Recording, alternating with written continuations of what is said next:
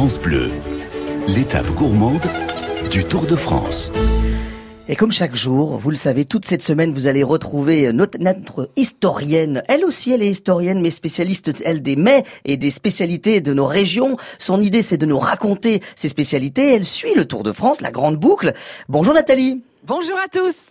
Alors Nathalie, aujourd'hui, c'est un jour de repos pour les coureurs, mais vous, vous êtes à Carcassonne. Absolument Loïc. Et qui dit repos dit souvent aussi relâchement. Enfin dans le domaine alimentaire par exemple. En ce qui me concerne c'est relâche tous les jours, hein, mais pour nos coureurs ça va être plus compliqué. La question aujourd'hui c'est vont-ils se laisser tenter par le fameux cassoulet de Carcassonne?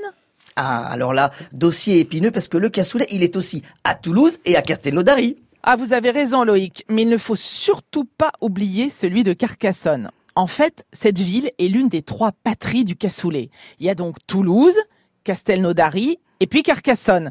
Et puis chacune, évidemment, se dispute la paternité de la célèbre recette. La querelle dure encore aujourd'hui et soulève toujours bien des passions, je vous le garantis. Trois villes, donc trois recettes différentes. Allez, quelles sont les variantes?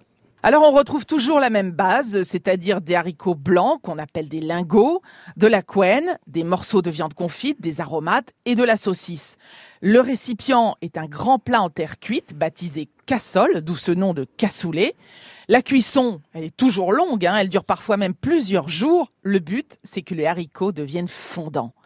Et les viandes varient selon l'origine du cassoulet. Par exemple, à Castelnaudary, le porc domine avec la longe de porc, le jarret, le jambon, le saucisson et les couennes de lard fraîche.